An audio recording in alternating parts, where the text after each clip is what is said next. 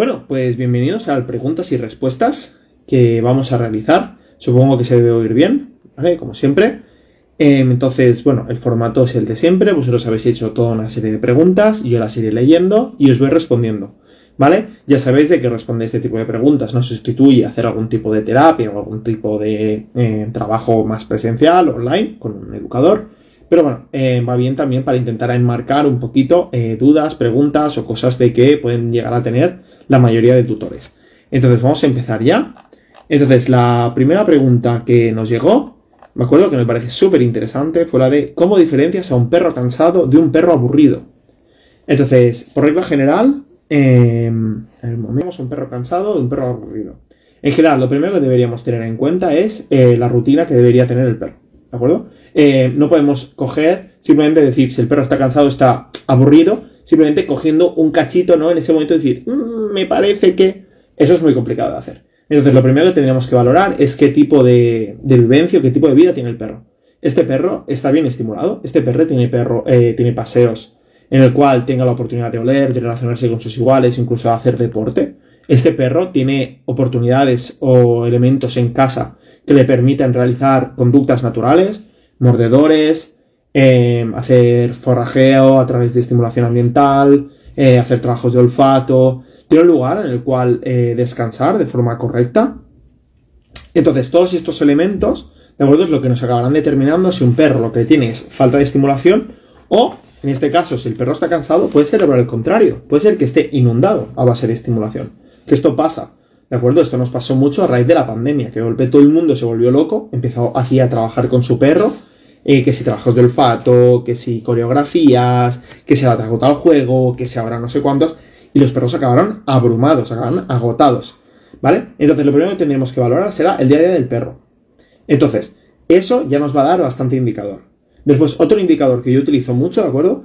Es el coger y dejar, por ejemplo, el perro en un espacio en el cual, por ejemplo, solamente tenga un elemento con el cual interactuar. Vamos a suponer, por ejemplo, un mordedor. Eh, si el perro que está cansado, lo normal es que si está cansado y tú lo dejas con el mordedor, normalmente lo coge, mastica un poquito, y si el, problema es que está cansado y está tan cansado que le cuesta eh, descansar, el propio efecto de las endorfinas de poder masticar ese mordedor acaba generando que el perro se acabe quedando roque. ¿De acuerdo? Eh, siempre que tenga un espacio de descanso adecuado. Un perro que esté aburrido, no. Un perro que esté aburrido, quizá lo mordisca un poco, se pone a buscar, intentará buscar cómo salir, llorará, ladrará, ¿de acuerdo? Ejecutará toda una serie de conductas en relación a que en ese momento no se siente correcto, no se siente bien, ¿de acuerdo? Y em, intentará buscar alguna forma de autoestimularse más. Ya sea, por ejemplo, pues si dejas una valla, es muy normal que, por ejemplo, se pongan a mordiscar la valla, intenten saltarla, eh, mordisquen las puntas de los muebles, de las mesas, eh, destrocen la cama, ¿de acuerdo? La abran y empiecen a vaciarla, que después sí se echan a dormir porque ya no están aburridos, ahora ya están cansados. Eh, un poco con esos dos elementos os van a dar bastante bien, ¿de acuerdo? Eh, si sabemos que es un perro que está aburrido o es un perro que está cansado, ¿vale? También podemos valorar eso. Pues quizás os estáis pasando de rosca, le estamos dando demasiados paseos, demasiados trabajos de olfato, En ese caso lo que tendríamos es un perro cansado, el cual es incapaz de relajarse porque no paran de llegarle estímulos. ¿Vale? Pero yo os digo, en general, a la que nosotros quitamos prácticamente todos los estímulos, un perro cansado mm, se echará a sobar, se echará a dormir seguro. En cambio, un perro que esté aburrido seguramente empezará a buscar alternativas para autoestimularse. Después, eh, la segunda pregunta que nos llegó, también muy chula. ¿Cómo comenzar a entrenar a mi perro para poder llevarlo sin correa en los paseos? Vale, lo primero de todo que tú tienes que eh, valorar, ¿de acuerdo? Em, sería, ¿realmente tu perro necesita ir sin correa por los paseos? ¿Por qué lugar vives? ¿Vale? Cuando es un ambiente urbano, yo nunca recomiendo de que el perro vaya sin correa, a menos que tengas un total control o vivas en una zona apartada. Yo, por ejemplo, con Leo, vivo al lado de Montjuic. Montjuic es una montaña que hay aquí en Barcelona, en el cual hay espacios amplios, em, apenas pasan coches, es súper fácil tenerlo controlado, aparte tiene una muy buena llamada, con lo cual eh, yo no tengo problema, ¿vale? Pero lo primero que tendrías que determinar es en qué sitio lo estás llevando, ¿vale? Porque es necesario que vaya sin correa. ¿De acuerdo? Entiendo de que quizá también es para, pues si queréis hacer alguna excursión o alguna cosa. Después, lo segundo, ¿vale? Eh, plantear inicialmente hacer entrenos para mí es un error, ¿vale? Un perro está hecho para seguir cosas, ¿vale? Un perro pastor está hecho para perseguir ovejas. Em, los perros de rastro están hechos para perseguir rastros. Eh, la conducta de seguir es una conducta muy natural en el perro. Es una conducta que entre los grupos sociales también se siguen entre ellos. ¿Vale? Así que lo primero que yo haría no sería eh, matarme a hacer entrenamientos, sino más bien eh, me centraría sobre todo en que mi perro quiera estar conmigo. Mi perro le interese estar a mi lado, mi perro le interese seguirme. ¿Vale? ¿Cómo? Em, muchísimo trabajo de refuerzo social, ¿vale? Intenta, que está bien también reforzar alguna vez a nivel trófico con comida, pero sobre todo cuando son jóvenes, mucho trabajo social, que tu perro te vea de que, estar contigo hay felicitación, hay sonrisa, que si viene em, hay caricias, que lo avisas de cosas, ¿vale? Y normalmente yo al final con Roma apenas le he dado comida, no me ha hecho falta. Simplemente correa larga, que el perro tenga la libertad, esto es súper importante, disfrute de una libertad para explorar lo que considere y después cuando yo necesito la llamada, para la razón que sea, entonces la utilizo, ¿vale? Uno de los problemas que también nacen es de que se sobreabusa de la llamada. Ven, ven, ven, ven, ven. El perro acaba hasta las narices, el, perro acaba por no venir. Entonces, lo primero que trabajaría sería em, un buen vínculo, un buen trabajo social, ¿de acuerdo? Y lo segundo, no sobreabusaría del, del comando, ¿vale? Utilizaría única y exclusivamente cuando de verdad lo necesite, ¿vale? Entonces, para eso tienes que pararte a pensar, ¿cuándo necesito realmente llamar a mi perro? ¿En qué momento puedo darle la independencia y la autonomía que necesita para explorar? ¿Y en qué momentos, pues necesito llamarlo por, la, por seguridad o la razón que sea? Y después, el tercero, a nivel de entrenamiento, ¿Vale? Lo primero de todo es, sobre todo, si no estás seguro que el perro va a volver o es un perro que se pone a, seguir rastros, por ejemplo, yo te diría trabajar siempre con correa larga, la seguridad ante todo. Eh, poder ser, cuanto más larga, más libertad le podrás dar al perro y mm, más fácilmente podrás trabajar con él distancias largas. Lo segundo, eh, premiar mucho cada vez que tú lo llames, la vez que lo necesites. Tercero, que no se relacione él la llamada con algún tipo de estímulo negativo o aversivo, por regla general, evidentemente, pues a veces lo vas a llamar para irte, es que es lo que hay, o sea, no, no hay otra, ¿vale? Pero que no sea lo llamo porque nos vamos. Puede ser ya, mira, tal, yo por ejemplo con Leo, lo llamo, Leo, ven, justo cuando ha pasado un perro que ha marcado y se lo señalo, por ejemplo, pues hago una llamada, el perro viene hasta donde estoy yo y yo le señalo el lugar donde, por ejemplo, quiero que explore entonces la llamada pasa a ser un más un vengo, pero no necesariamente nos tenemos que ir. Puede ser porque, mm, bueno, por lo que te digo, le quiero enseñar algo, he encontrado una rama, a Roma le encantan las ramas, si encuentro una rama que yo sé que le molan, la llamo y se la doy. Pero me espero, primero de todo la llamo y cuando está ya que ya ha venido, pum, se la doy. ¿Vale? Entonces, un poco en general es eso. Empezar a trabajar es saber para qué quieres liberar a tu perro y si es apto.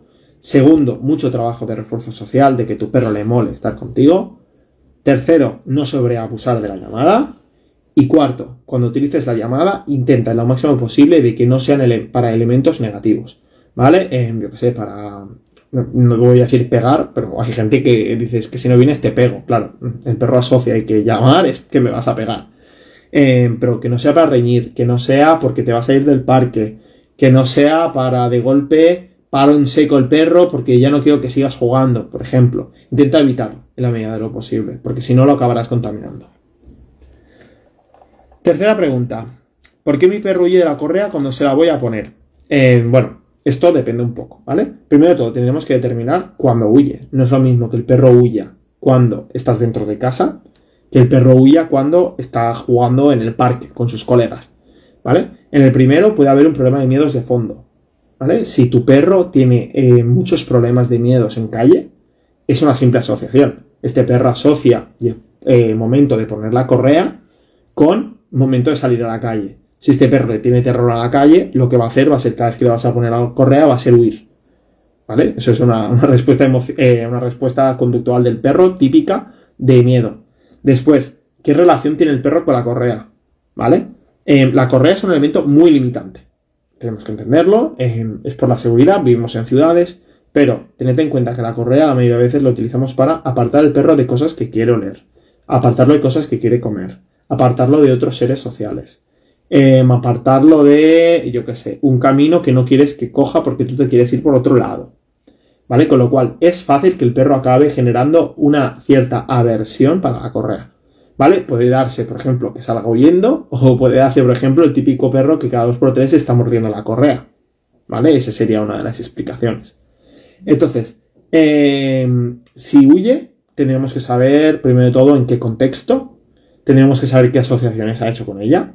Si tiene eh, asociaciones aversivas, pues tendremos que trabajarla para que entienda de que la correa es algo guay, que es algo chachi. Y en cambio, si lo que hace es huir de la correa cuando, eh, por ejemplo, está en el parque, esto es lo típico que, eh, de veces, ¿vale? Porque no, no sé tu caso particular, es lo típico que está jugando, ven, ven, ven, el perro no viene, el perro no viene, el perro no viene, y después ya vas cabreadísimo, ya vas estás hasta aquí, ¿no? Estoy harto de decirle ven y el perro no viene que vas de malas maneras para perseguirlo, para ponérselo. Entonces, en ese caso, muchas veces no sería tanto que huya de la correa, sino que huye de ti. Entonces, la forma de trabajarlo es, relativamente fácil. Simplemente, como te he comentado anteriormente, intenta que la medida de lo posible, eh, que cuando vas a llamar a tu perro, hazlo de manera en la cual haya mucho refuerzo social y que no se relacione con cosas eh, desagradables o aversivas, como por ejemplo que nos vamos del parque. ¿Vale? Eso siempre es una buena forma de empezar. Eh, tercera pregunta. Mi perro muerde todo. ¿Qué hago? ¿Es bueno la, pimienta? Vale, a ver, lo primero, ¿vale? La respuesta es no. Cualquier tipo de elemento aversivo que puedas tener con el perro, ¿de acuerdo? Puede ser un problema, ¿vale? Primero de todo, porque no sabes de qué manera tu perro em, se va a relacionar con ese elemento, ¿vale? Aversivo o picante. Em, yo he tenido un caso en el cual acabó muy mal. ¿vale? De que el perro mordía todo cuando estaban solos, lo llenaron todo de cayena y se encontraron al perro con el morro súper hinchado, la lengua súper hinchada, que apenas podía respirar, ¿de acuerdo? Porque le picó tanto que se acabó el agua y tal, al parecer se empezó a rascar, no lo sabemos bien, y acabó en el veterinario. ¿Vale? Entonces, no, no se pueden utilizar elementos aversivos. Existen productos específicos, ¿vale? Para evitar que muerda cosas. Pero, eh, como todo, si está mordiendo todo, eso es una consecuencia, no es la causa. ¿Vale? Nosotros siempre tenemos que ir a la raíz, a la causa, al problema. No podemos coger y decir, ah, no, eh, muerde todo, pues vamos a hacer que no muerda. ¿Cómo? Lo lleno todo de cayena. Primero todo, muy mala idea porque es peligroso para el perro. Segundo, muy mala idea porque es peligroso para ti, porque no es por nada, pero yo vivo también en la misma casa. Entonces, si llenas el sofá de cayena, es posible que yo toque el sofá y me lo ponga en los ojos, por ejemplo. Y es lo que acaba siendo muy aversivo, ¿vale? Con lo cual es un proceso que yo no recomiendo para nada. Entonces, lo primero que tenemos que saber es, ¿este perro está correctamente estimulado a través del olfato y a través de la masticación? ¿Vale? ¿Qué tipo de estrategias de afrontamiento utiliza habitualmente? Si este perro en general necesita utilizar mucho la boca, ¿vale? Tiene un ambiente enriquecido, tiene elementos tipo, eh, pues un hueso por aquí, tiene peluches, tiene pelotas, tiene no sé qué, o tiene un ambiente empobrecido, en el sentido de que no puede utilizar la boca en ningún sentido. Eh, le das la oportunidad a tu perro de utilizar la mandíbula para cosas como, por ejemplo, masticación adaptada o em, jugar, por ejemplo, a morder algo y jugar a, tal y utilizar correctamente la mandíbula. Entonces, lo primero que tenemos que saber es eso. ¿Vale? Es em, también edad del, eh, edad del, perro. Si es un cachorro, es normal, está explorando. Eh, los perros cachorros se dedican a explorar con la boca. Después, ¿qué tipo de estrategia utiliza? Si es un tipo de perro en el cual utiliza mucha estrategia vocal, eh, bucal, perdón, tendremos que dotar al perro de mordedores, de juguetes, de elementos que el perro pueda destripar, pueda romper. ¿De acuerdo? Eso también incluye eh, enriquecimiento ambiental, en el sentido de que eh, podremos poner su comida en cajas, podemos poner su comida entre varias cosas para que tengan que utilizar la boca para separar lo que no quiere de lo que quiere.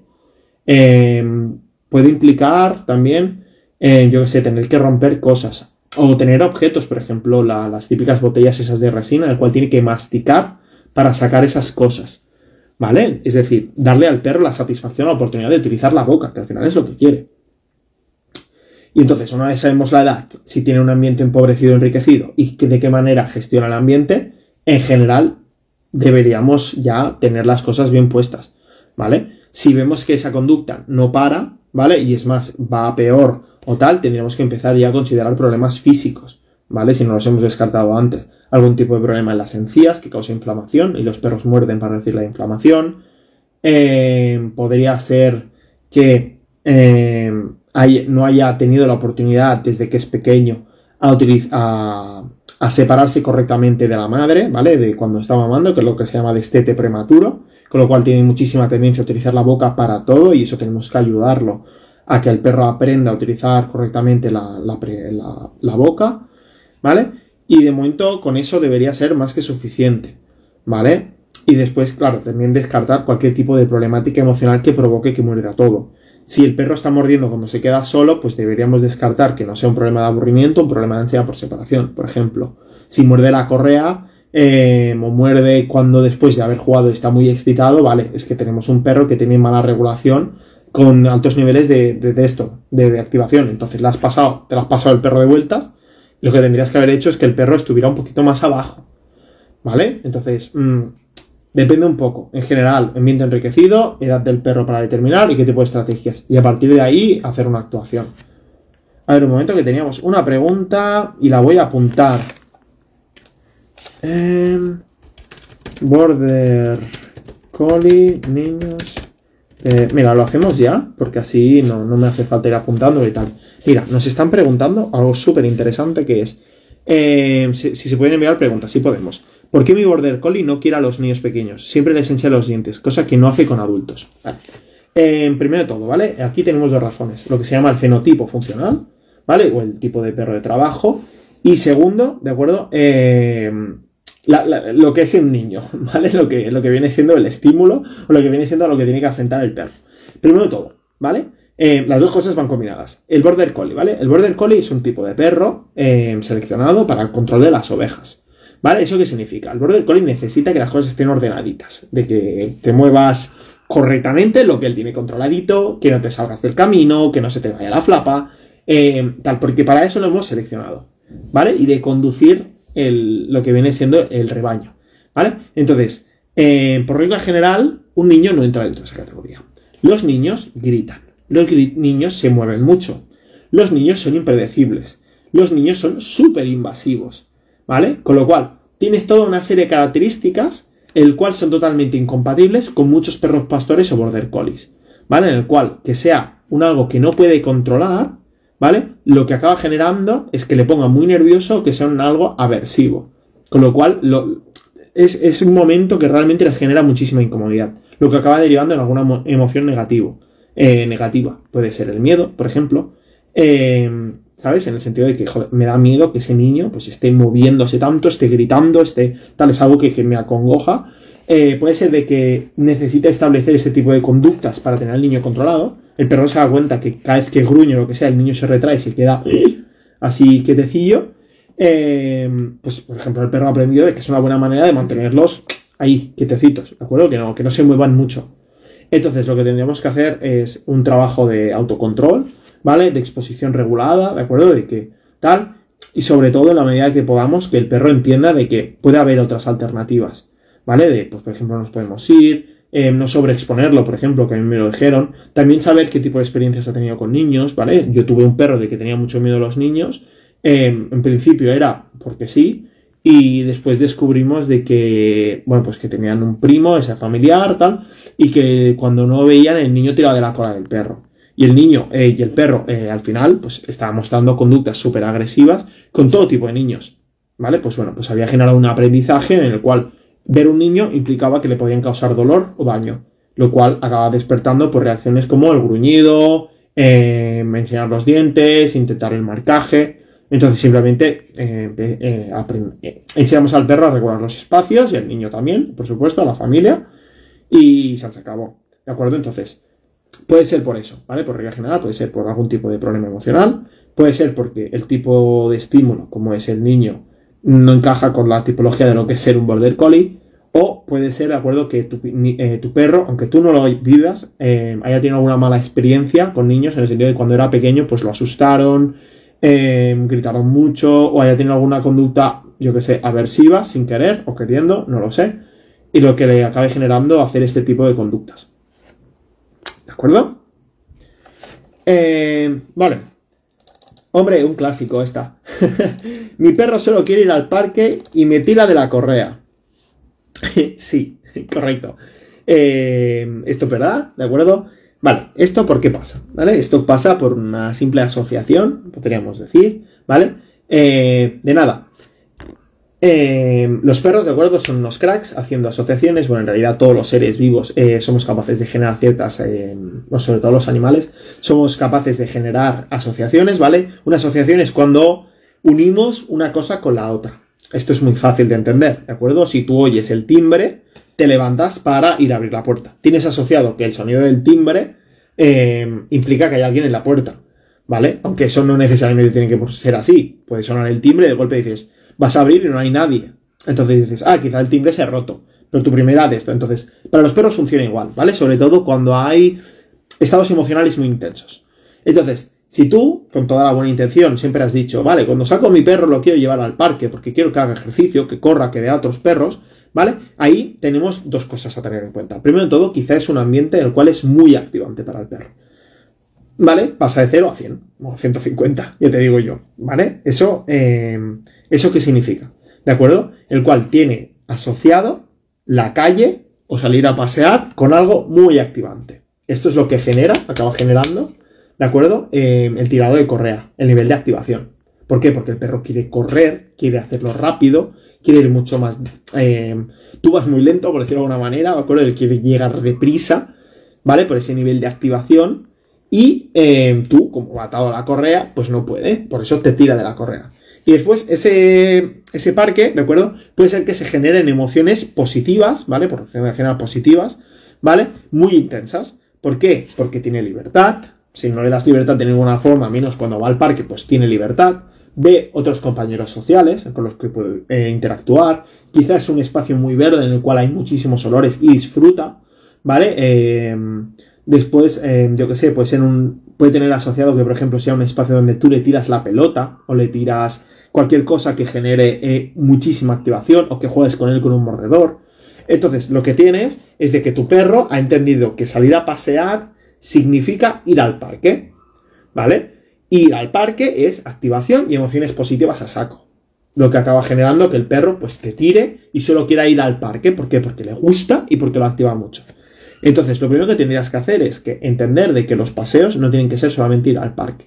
Tendrías que acostumbrar al perro a ir a otros espacios que también pueda llegar a disfrutar, como machacando mucho el tema del olfato, haciendo paseos muy tranquilos, parándote simplemente en algún espacio donde el perro pueda estar cómodo, no en un bar, a poder ser, por favor, eh, sino en otros espacios, en el cual eh, pues el perro aprenda a estar calmado. ¿Vale? Lo segundo, eh, que el perro no asocie llevar una correa y un arnés con el parque. ¿Vale? Entonces yo, por ejemplo, con estas cosas lo que hago es, le pongo el arnés y la correa para trabajar cosas en casa. Pues, por ejemplo, hacer algún truquito, le enseño a pasar a través de unos conos, cualquier cosa que sea contraria. ¿Vale? Que mm, el perro tenga que ir calmado y tenga que ir tranquilo, ¿vale? Para contrarrestar un poquito, ¿no? E-, esa asociación que hemos hecho inicial, pues que sea un poquito la contraria, ¿no? Pues si una es una activación a saco por felicidad y por mucha activación, pues yo lo que quiero es concentración y bajar revoluciones. ¿Vale? Y después, en la medida de lo posible, ¿vale? Que ese parque, que no implica que tengas que dejar de ir, em, también asociarlo con actividades de calma. ¿Vale? Podemos hacer que mm, el perro se vaya a jugar con sus colegas pero también estaría bien algunas veces ir al parque a sentarte a mirar el mundo pasar durante media hora y a disfrutar de no hacer nada. Que esto es muy importante, por ejemplo. ¿De acuerdo? Con lo cual, eh, tu perro solo quiere ir al parque y te tira la correa porque tiene asociado que es un espacio donde se lo pasa pipa y donde va a tope de power. Con lo cual, lo que tendríamos que hacer o intentar hacer, ¿de acuerdo? Es conseguir el efecto contrario. Con las cosas que he dicho anteriormente. Venga, siguiente. Le he quitado la pelota a mi perro, pero solo hace que llorar y pedirla y al final se la doy. ¿Qué hago? Vale. Em, a ver, en general, ¿vale? Eh, tu perro, lo más probable es que en este momento esté mostrando un problema de dependencia por la pelota. ¿De acuerdo? Em, eso mm, no acaba de ser de todo bueno, no es buena noticia. Significa que tiene asociada la pelota con una parte de su cerebro que es la que se encarga de crear la adicción, ¿vale? O se encarga de hacer que tú repitas una conducta a saco, ¿vale? Eso es un mecanismo natural, es un mecanismo que es positivo, ¿vale? Mm, comer genera la activación del mismo circuito. ¿Por qué? Porque necesitamos que el cerebro diga, necesitamos comer, necesitamos comer. ¿Qué pasa? Eh, cuando esto lo, utilizamos con algún tipo de estímulo que despierte activaciones muy elevadas, ¿vale? Que, haga que el perro vaya a tome, como puede ser una pelota, acaba generando adicción. ¿Vale? Entonces, lo que tu perro está pasando ahora mismo, ¿vale? O, intentas que pase, es un síndrome de abstinencia. ¿Vale? Básicamente la pelota es como una droga y tú cuando se la quitas, el perro está con una abstinencia del loro. ¿Vale? Está en un momento de decir, eh, de esto. Esa es la razón por la cual llora. ¿Por qué? Porque cuando no tiene la pelota, ¿de acuerdo? En ese momento las emociones negativas suben para arriba y el nivel de activación también sube para arriba. Lo que acaba generando, ¿de acuerdo? Eh, ese nivel de... Tal, eh, hay eso, eh, hay perros que lloran, hay perros que intentan volver a buscar dónde está la pelota, buscan por todos lados. ¿De acuerdo? Entonces, tratamientos aquí son dos, ¿vale? El primero de todo, el más efectivo en realidad es una inundación, ¿vale? pasa es que la inundación, bueno, pues no es fácil de llevar a cabo. Básicamente es que si tu perro le molan las pelotas, llenar tu, tu casa de pelotas. Pero llenarlas a cholón, por todas las pelotas. Pero 50, 40, 50, 60 pelotas. Que las pelotas estén en su cama. Que las pelotas estén en su comedero. O sea, que el perro acabe hasta aquí de pelotas. ¿Vale? Porque precisamente cuando tienes solamente una pelota y tú se la quitas, lo que estás generando es que ese gane valor. Y nosotros lo que necesitamos es que el perro entienda que eso no tiene ningún valor. ¿Vale? Entonces lo que tienes que hacer es llenar tu casa de pelotas y después trabajar ciertas estructuras o trabajos en el cual vayan en contra de la activación. Que vea una pelota y se quede quieto. Que asocie em, una pelota con, por ejemplo, em, hacer una actividad contraria. ¿Vale? Un poquito lo que nos gustaría trabajar es, lo contrario, ¿no? Que, que el perro aprenda que una pelota significa poca activación o nula activación. ¿Vale? Pero ya te digo, eso es un trabajo mm, de esto. Con lo cual, mi recomendación es, o bien te comes la abstinencia em, quitándole la pelota y ya se le pasará, o bien eh, se propone una inundación. Aún así, yo te recomendaría que si quieres hacer ese tipo de tratamiento, antes consultes con un profesional, por si acaso. ¿Vale? Porque creo que es un tratamiento que necesita bastante seguimiento. A ver, que tenemos aquí una pregunta, que así las vamos haciendo y acabamos antes. Llego un momento de relax, pero me cuesta hasta a mí. Pero porque ella está alerta para ladrar cuando ve cualquier perro de cerca o de lejos. Vale. Primero de todo, que nosotros queramos trabajar momentos de relax no significa que el perro esté relajado. ¿Vale? Esto es muy importante. Em, esto que parece una chorrada, ¿de acuerdo? Pues no lo es tanto. Nosotros queremos que el perro se relaje, pero el ambiente o el lugar donde está favorece ese relax. Es un ambiente que el perro puede tener controlado. Es un ambiente en el cual el perro realmente disfruta de estar relajado. Em, ¿Cuáles son los niveles de estrés del perro o qué tipo de relación tiene el perro con ese estímulo? En otro caso, perros. ¿Vale? ¿Estás a la distancia suficiente em, con ese perro? Entonces, todas estas cosas son importantes. ¿Vale? Tú puedes practicar un tiempo de relax si tú quieres. Pero em, yo sé, me, acuerdo el caso ¿no? de, de, una compañera que quería practicar la calma justo al lado del pipicán donde su perro se volvía loco. No, claro, es que ahí no hay Dios que practique un relax. Primero de todo, tendrías que trabajar la calma la estructura de la calma en casa o en ambientes totalmente relajantes, que sepas que no van a aparecer perros. ¿Vale? Una vez lo tengas construido, es el momento de poder aplicarlo en situaciones donde el perro esté lejos, todo lo lejos posible de otro perro. ¿Vale? A poder ser, yo por ejemplo recomendaría espacios abiertos donde pueda tener buen control, ¿vale? Que no aparezcan cosas de golpe, sino que pueda verlo de lejos y se puede ir haciendo la idea. Y si puede ser con altura, mejor. ¿Vale? Porque si estás abajo y ves algo arriba, intimida más. Porque cuando estás desde arriba tienes más visión. Eh, con lo cual el, perro suele estar un poquito más relajado. Pero ya te digo, lo principal sería eh, tener trabajar un espacio de calma. Eh, de forma fuera del, lugar donde le genere ese, ese esto, ese problema. Después intentar generalizarlo y por regla general intentar eh, trabajar después alternativas como trabajos de olfato, reducción de estrés otros elementos que le dificulten, ¿de acuerdo? Eh, que ver un perro y que no se active, ¿vale? Un poquito tendría que ir por allí, pero bueno, claro, tendríamos que ver por qué, ¿vale? No es lo mismo que mm, tu perro se active porque es un perro pequeño, que suelen tener muchísima inseguridad, que lo haga porque es un mastín y tiene tendencia al control territorial eh, típico de la, de, la, raza, que sea, yo que sé, em, que lo tenga mal asociado, em, yo que sé, pues un Beagle o un Basset Hound o un lo que sé, porque ha tenido peleas con perros, ¿vale? Eso también es muy irrelevante, pero bueno, eso tendríamos ya que hilar fino. ¿Vale? A ver, no nos han dicho nada más. Vale. Eh, la siguiente. Anda, mira, esta no, no va directamente con la educación canina. ¿Es verdad que los perros van para el autismo? No, eso es falso. ¿De acuerdo? Es totalmente falso. ¿Vale? Entonces, lo primero que tenéis que saber con eso es la individualización. Lo más importante es la individualización. ¿Vale? Eh, la idea esta generalizada de que los perros van bien para el autismo es falsa. ¿Vale? El tema este de meter un perro para ayudar a gente autista, ¿vale? Ay, perdón, gente que tiene autismo, ¿vale? Eh, es algo que un perro puede llegar a ser muy terapéutico por muchas razones, ¿vale? Pero tiene que ser una selección y una individualización. Primero de todo, ¿vale? Eh, cuando me dicen esto, lo primero que pienso es, ¿tú tienes un perro que quiera estar con una persona que tiene autismo? Con todas las dificultades, ¿de acuerdo? No entiendo en este caso, ¿de acuerdo? Un autismo hasta cierto punto no, no hiperfuncional, ¿no? Si eres una persona que tiene autismo, eh, pero tienes tu día a día y tienes tus rutinas y perfectamente, si quieres, puedes tener un perro, pues genial, ¿vale? Pensad que el, autismo es muy heterogéneo, eh, no es un blanco o un negro, ¿vale? Eh, hay autismo, personas con autismo que tienen muchísimas dificultades en muchas áreas y hay personas que tienen una vida la mar de bien, ¿vale? Entonces, yo entiendo el, autismo, el punto de ese de autismo que tiene más dificultades. Eh, entonces, lo primero de todo es, ¿ese perro podrá soportar una persona con autismo? Lo segundo, ¿esa persona con autismo podrá soportar un perro? Estas dos cosas tendrían que ser el pan. O sea, antes de meter un perro, eh, hacer algún tipo de terapia con esto, esto debería ser eh, agua sagrada. ¿Vale? No, no puedes estar metiendo un perro que tenga miedo de una persona que tiene autismo, ¿de acuerdo? Que tenga una estereotipia o que grite o que tiene momentos de lo que sea.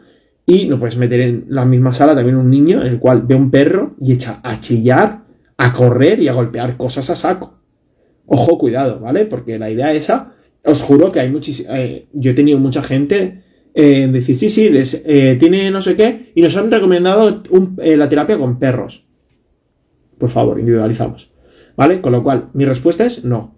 Pero, sí, se ha hecho la valoración correspondiente. Se tienen unos objetivos a trabajar concretos, que esto es súper importante, que si queremos iniciar una terapia con perros, tiene que tener unos objetivos detrás. No vamos a meter un perro por meter, porque entonces no tiene ningún tipo de sentido.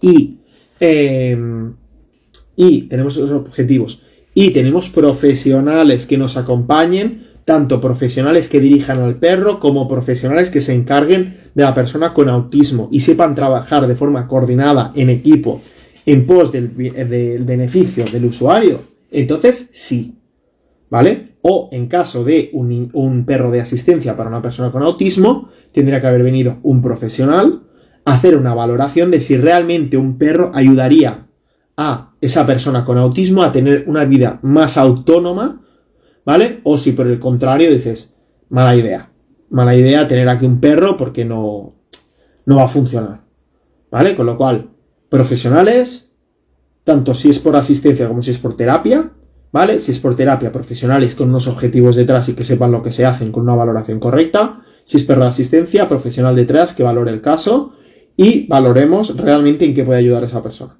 ¿Vale? Si no, la respuesta es un no.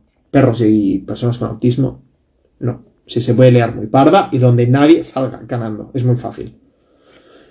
¿Vale? Em, venga, que nos queda la, última. ¿Vale? Así ya, ya digo. Eh, teníamos que ir un poco por, faena. Em, vale, yo tenía una perrita que hacía sus eh, necesidades en el patio de casa pero hace dos años no quiso volverlo a hacer allí. Quisiera saber cómo hago para volver a enseñar a que lo haga de nuevo allí. Me gracias. Pis y caca en el apartamento. Vale. Lo primero, ¿para qué lo necesitas? O sea, ojo, cuidado. ¿Vale? Si es para nuestra comodidad, yo te diría que hagas un esfuerzo. ¿Vale? O sea, me sabe mal, pero yo te diría que hagas un esfuerzo. O sea, mm, ¿para qué necesitas que el perro haga pipi caca en casa? ¿Vale? O sea, un paseo no tiene que ser pipi caca. ¿vale? Un paseo tiene que ser de esto. Si tú lo estás haciendo porque te quieres ahorrar un paseo, me sabe mal, pero no. ¿Vale? Básicamente porque el paseo es un momento donde tú estás supliendo necesidades del perro. ¿Vale? Este es un momento en el cual tiene oportunidad de relacionarse con sus iguales. Recordemos que el perro es un animal social, que necesita de estar en contacto con otros perros. Contacto de calidad, pero lo necesita. Recordemos que el perro es un animal activo. Eso quiere decir que tiene que hacer ejercicio. No hace falta hacer 8 horas de ejercicio, pero tiene que salir a pasear. ¿Vale? Por una cuestión de salud física y salud emocional. Física, porque no queremos que el perro eh, acabe con sobrepeso o obesidad, porque da muchísimos problemas. Y a nivel emocional, porque necesita oler, interactuar con el mundo para estar con unos niveles de estrés bajos y emocionalmente estable. ¿Vale? Eh, entonces, si tú lo que quieres es ahorrarte un paseo, me sabe mal, pero deberías hacer un esfuerzo y sacar al perro. Si tú lo quieres, porque yo qué sé, eh, por ejemplo, yo lo hacía con mi anterior perro, estaba muy viejo y yo sabía que no se aguantaba por la noche. Vale, pues volví a enseñarlo a hacerlo en un empapador. Vale, en ese caso, primero de todo, el espacio, ¿de acuerdo? Eh, deberíamos intentar en el cual sea un espacio en el cual el perro ni duerma, ni coma, ni haga nada en ese espacio. ¿Vale? ¿Por qué? Porque si no el perro lo entenderá como que eso es una zona de casa y, eh, por decirlo de alguna manera, nadie mea ni hace caca en el lugar donde duerme. ¿Vale? Pues esto es lo mismo. ¿Vale? En realidad, los perros no les gusta. Entonces, si es un lugar donde hace vida, donde va, se tumba para tomar el sol, eh, o le pones ahí su comida, o estás ahí haciendo mimitos, o tiene su cama, o lo que sea, eh, todo eso deberíamos retirarlo. ¿Vale? Porque entonces el perro no querrá hacerlo allí, evidentemente. Eh, Después yo intentaría enseñarle a hacer pis y a la orden, ¿de acuerdo? Con una simple asociación. Y después eh, intentaría premiarlo para hacerlo en un empapador y después volverlo a ponerle dentro del apartamento. Pero te digo, eso deberías valorar porque necesitas. Si es por un tema de enfermedad, un tema de... o de edad, vale, se puede valorar. Si es para ahorrarte un paseo, mi respuesta es no. Coges el arnés, coges la correa y venga. Que nos vamos a pasear, que tu perro lo necesita. ¿De acuerdo? Y, y, y... Ah, mira, la, pregunta, ¿vale? Sí, que antes Manu me ha hecho una pregunta, ¿vale? Que no, no le he respondido. Vale. Eh, Manu nos preguntaba de que su perra va a vivir, eh, está viviendo con su hermana, ¿vale? Eh, y ahora se van a vivir en un piso aparte donde se separa con su hermana. Que si va a ser difícil. No lo sé, Manu, ¿vale? Esto es súper individualizado, ¿de acuerdo? Con muchos perros. Esto es súper individualizado. Con lo cual, mi, mi de esto es no lo sé. Lo que sí nos podemos asegurar es hacer una buena introducción. Primero todo, asegúrate de llevar en la medida que puedas a los perros al piso para que lo conozcan. Cuando no tienen muebles, cuando los estás montando. Bueno, si es peligroso no, evidentemente. ¿Vale? Pero que el perro se vaya habituando a ese espacio. ¿Vale? Si en esos espacios además puedes hacer trabajos de olfato, trabajos de masticación, fantástico.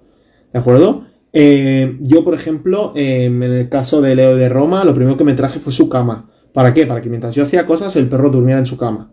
¿Vale? Que lo tenían ya asociado. Con lo cual va súper bien de que el perro aprenda a dormir en una casa nueva donde tiene su cama. Así lo vas acostumbrando.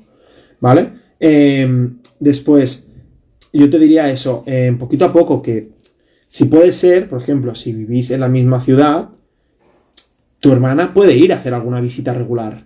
¿vale? O de esto, o la dar o la tal, y poco a poco ir haciéndolo cada vez menos visitas, ¿vale? Si el problema es a nivel social, ¿no? A nivel de tu hermana, pues ir de vez en cuando y poco a poco ir haciendo cada vez menos, ¿vale? Para que el perro, bueno, se vaya acostumbrando em, con el tema de, de eso, de no verla tanto, ¿vale? Y con eso más o menos deberíamos poder ir haciendo. Sobre todo, mucha paciencia, si quieres ayudarte de cosas naturales, ¿vale? Para hacer la traslación, por ejemplo, yo utilicé el adaptil y como trabajé en la adaptil y además hice un poco de trabajo de temas de olfato y toda la pesca, les fue bien, ¿vale? Que suele funcionar bastante bien. Em, suele ser un recurso complementario, ¿vale? Recordemos que suele funcionar bastante bien en casos de mudanzas. Por ejemplo, sobre todo eso, habituarlo a descansar ahí, normalizarlo, trabajos de olfato, masticación, que sea un lugar en el cual se sienta acogido, se sienta acompañado, ¿de acuerdo? No lo dejes ahí el perro y te encierres en la habitación y hasta luego, Mari Carmen, sino que acompáñalo y hazlo sentir de que ese sitio sea un sitio seguro y estará bien, ¿vale? Incluso eh, siéntate en el suelo y hazte una sesión de caricias de un cuarto de hora, 20 minutos, para que el perro vea de que estar en ese lugar también implica mimos y cuidados a nivel social. Y con eso un poquito yo creo que em, deberías tener suficiente para hacer un poquito bien la transición. ¿vale? Y mucha paciencia, sobre todo, ¿de acuerdo? Piensa que un perro pues puede tardar su mes, dos meses en hacer un, buen cambio, ¿de acuerdo? Si tú ves que el perro de golpe lo ves más nervioso, duerme menos, en no sé cuántos, entiende también que es normal, que no pasa nada, acompáñalo, es un proceso, eh, y tal cual, igual que llega, se va, ¿vale? Porque al final es un proceso de adaptación, ¿de acuerdo? Es un pico de estrés que poco a poco va bajando a causa de la adaptación, ¿vale? Y con esto y un bizcocho ya hemos acabado. A ver, a ver. ¿De acuerdo? Si alguien de aquí sigue teniendo preguntas o tiene cualquier cosa, dejádmelas aquí abajo que la contesto. Si no, em, acabamos aquí. Em, a ver, a ver. Ah, mira, que este me lo he saltado. ¿Es bueno practicar trucos con mi cachorro? Tengo un border collie. Em, ojo, cuidado, ¿vale? El tema de practicar trucos, si es una buena idea, ¿vale? O si es bueno. Depende de lo que quieras enseñar, depende con qué intensidad. Para mí, con un cachorro, ahora mismo enseñar trucos no debería ser lo más, lo más de esto. ¿Vale? Un cachorro tiene muchísimas cosas que aprender. Tiene que aprender a salir a la calle, tiene que aprender a ir con correa, tiene que aprender que eres una persona de confianza, tiene que aprender rutinas, tiene que aprender a gestionar la mordida, tiene que aprender a gestionar la paciencia. Tiene mucho, mucho, mucho que aprender. Para mí los trabajos de truquitos, hasta los 6-8 meses, mm, olvidaos yo os olvidaría, o sea, que después quieres hacerlo porque te parece divertido, para darle un poquito de, chicha, dar un poquito de tal, no sé cuántos, genial. Pero si no, yo te diría que ahora mismo no es lo que más necesita tu cachorro. ¿Vale? Para nada, ¿eh? Además, es que no. No le veo ninguna necesidad. En general, ya practicar truquitos. Creo que solamente es divertido si quieres mantener un poquito estimulado a tu perro, pero que si no tiene una utilidad, yo por ejemplo no se lo enseño. Yo a mis perros solamente les enseño cosas que puedan utilizar en su día a día que les ayude a, gestionarse mejor. Eh, pero si no es el caso, yo no lo enseño. Y me da igual. O sea, no, pasa absolutamente nada. Pero me da igual que sea un border collie. Creo que ser un border collie es más, necesitas trabajar el no estar estimulando súper a saco, sino en la mucha calma, mucha paciencia, mucha tranquilidad, porque al final son perros muy activos, son perros que necesitan controlar mucho con lo cual, lo que sobre todo trabajaría es un buen trabajo, trabajos de olfato, estar, relax, caricias, mucho trabajo de permanencia y mucho trabajo de, de que el mundo no, no, sea una locura. ¿De acuerdo? O sea, para mí totalmente al contrario, ¿de acuerdo? Enseñar truquitos al perro siempre estás a tiempo, ¿vale? Eso que te dicen de que perro viejo no aprende trucos nuevos es falso, todos los perros aprenden, todos, todos, todos, sin excepción. ¿Vale? Pero depende de quieres enseñar, pues claro, mm, si quieres enseñarle a tu perro de 12 años a saltar vallas, ¿qué quieres que te diga? ¿No? no es la mejor opción. Pero todos los perros aprenden, con lo cual para mí no sería una prioridad. Después, un nuevo cachorro con un adolescente. Cachorro tres meses, adolescente un año y un mes. Lo primero que me preguntaría, ¿tu adolescente necesita un cachorro en casa? Mi primera pregunta, ¿vale? ¿Tu perro, tu otro perro, quiere otro perra? ¿Cómo relaciona? ¿Cómo se relacionan otros perros? Yo cuando Roma tenía que llegar a casa, em, Leo es un perro que es adorable con los cachorros. Tiene infinita paciencia, tiene muchísima calma, es un perro que además em, tiene mucho autocontrol. No solamente eso, sino que además em, yo tenía claro cómo adaptaría la casa, ¿vale? Para que Leo no se agobiara, cómo adaptaríamos los paseos, cómo lo adaptaríamos todo. Entonces, lo primero que yo te diría es, ¿tu perro necesita de año y pico. O sea, la adolescencia es, es, jodidilla, ¿eh? O sea, la adolescencia es mucha chicha, con lo cual, ojo, cuidado. Depende de qué vivencia o qué manera esté viviendo tu perro el día a día, quizá no es el mejor momento para introducir un cachorro. ¿Vale? Porque aparte un adolescente no tiene por qué saber gestionar un cachorro. Porque ni siquiera él sabe autogestionarse porque aún está aprendiendo a nivel social a desarrollarse. Pues imagínate.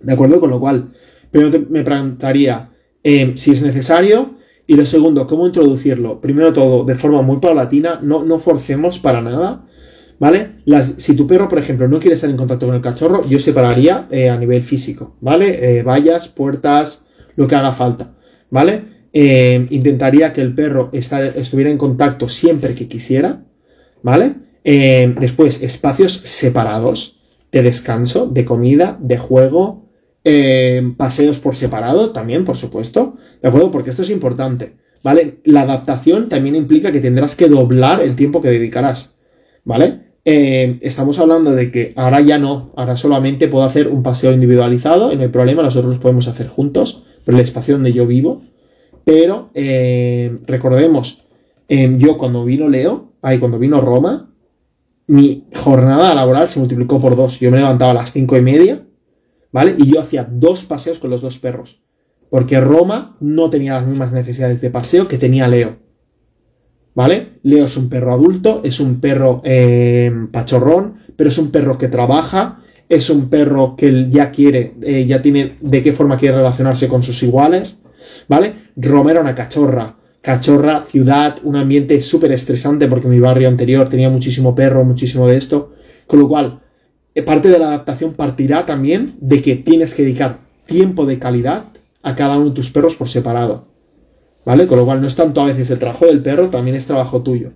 ¿Vale? Tendrás que enseñar a descansar en diferentes espacios, en respetarse la comida, eh, respetar la atención.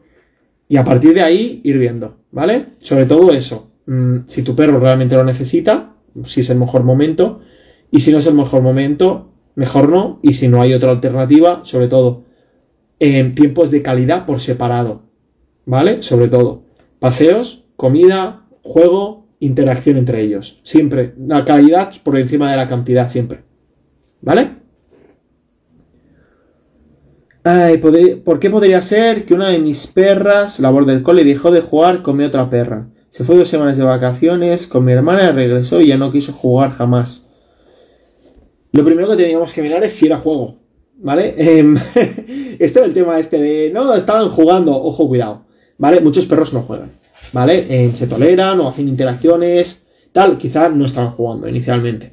¿De acuerdo? Segundo, que un perro pierda interés en otro perro no tiene nada de malo. ¿Vale? Eh, todos tenemos un amigo, que teníamos un amigo del alma, hemos acabado el verano y al volver al cole hemos crecido, hemos cambiado, ya no parece que tenemos el mismo feeling, ¿vale? Em, la idea esta de que, claro, como es la perra de mi hermana, tiene que relacionarse, no sé cuándo. Pues chicos, no quieren. Si se respetan el espacio y están bien juntas, pues ya está.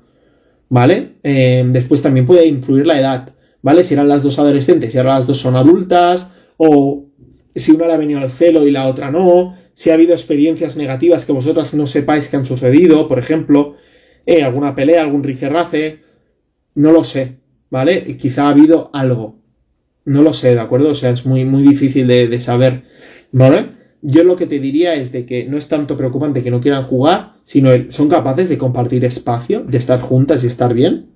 Si la respuesta es un sí, a mí me, gusta más que dos perros se respeten y estén bien eh, uno con el otro, más que, eh, que jueguen, ¿vale? Porque Leo y Roma juegan muy poco. Pero ahora bien, cuando están siempre juntos y están súper bien, en el descanso, se respetan las comidas, se respetan el tal, para mí eh, mucho más importante. ¿Vale? En este caso. ¿Algún consejo para dedicar tres cachorros mestizos? Su madre tuvo una camada y me quedaré con tres, apenas cumplieron dos meses y ya están reconociendo su lugar para hacer sus necesidades, son bastante listos. Eh... Tienes un trabajo, porque si no ya me puedes estar dejando. Eh... Es que es, tiempo, tío. Es tiempo. Eh... Primero todo, en la medida que puedas, deberías hacer un análisis individual de cada perro, qué necesidades tiene cada uno de ellos para adaptar. Eh, y lo que he dicho antes, intenta separar al máximo posible que cada uno tenga su espacio para poder crecer de forma autónoma. ¿Vale? Paseos individualizados, comida de calidad, que puedan comer tranquilos, eh, no, muy, muy, muy, muy poca sobreexcitación. Regula mucho el juego, ¿de acuerdo? Los hermanos se ponen ahí a jugar, clac, clac, clac, clac, y si no está la madre para regular el juego, se les va de las manos. Con lo cual, eh, tiempo de juego 5 o 7 minutitos, ¿vale? Y a la que de esto ya los separamos, que ya deben estar cansados, ¿vale? Y poco más. Mm, joder, situación compleja, ¿eh? Ojo. Em, si poco a poco van reconociendo el lugar donde tienen que hacerlo, genial. Y oye, mucha paciencia, ¿eh? Porque tres perros son muchos perros y es mucho trabajo. Con lo cual, bueno, pues buena suerte, ¿vale? Y no, puedo decirte más, ¿de acuerdo? Y sobre todo, pues eso, tiempos de calidad y cubrir las necesidades que necesite cada individuo por separado. Eso es súper importante. Em, están entrando aquí a saco preguntas. Vale, vamos a coger las dos que hay, ¿vale? Hay una en la cajetilla, vamos a mirarla. Em, vale, esta ya, vale, no, ya está respondida. ¿vale? Eh, ahora mismo hay dos más, ¿vale? Vamos a coger esas dos y ya está, ¿vale? Y acabamos. Entonces, tengo cachorra de 60 días, o sea, dos meses, Ahora, y dos jóvenes de 18 meses, uno de 10 meses y 10 meses otro, no tuvieron problemas en aceptar al baby.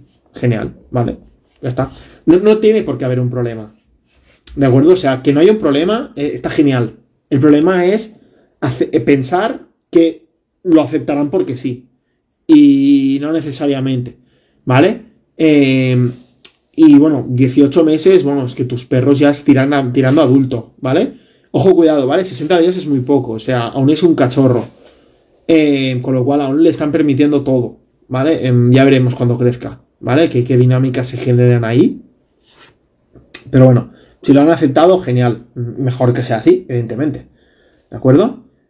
Sí, lógico. Eh, en el primer encuentra a los presentes por separado, luego introduce a los otros dos, cuando están tranquilos a la siesta. Sí, eh, se pueden hacer presentaciones tranquilas o en zonas neutras, por ejemplo, también está súper bien.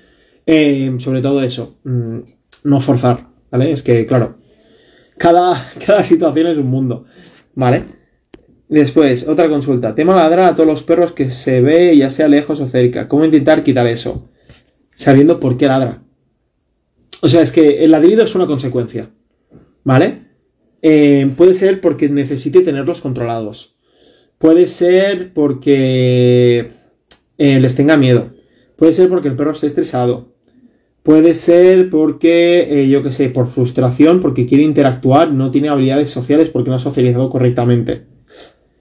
No lo sé, ¿vale? O sea, cada una de las cosas que te he dicho tiene una intervención distinta, ¿vale? Con lo cual, eh, tema ladrar, bueno, pues de- yo para mí, yo lo que te diría es de que si es algo heavy tal, es que la peque me está pidiendo ya la cena. Si es algo heavy, no para de ladrar y tienes muchos problemas, yo te diría contacta con, con educador, eh, moetólogo, para valorar tu caso, ¿vale? Porque es que no lo sé. No, es muy difícil de saber y simplemente ladrar, pues yo qué sé, si los perros ladran, puede ser por muchos motivos.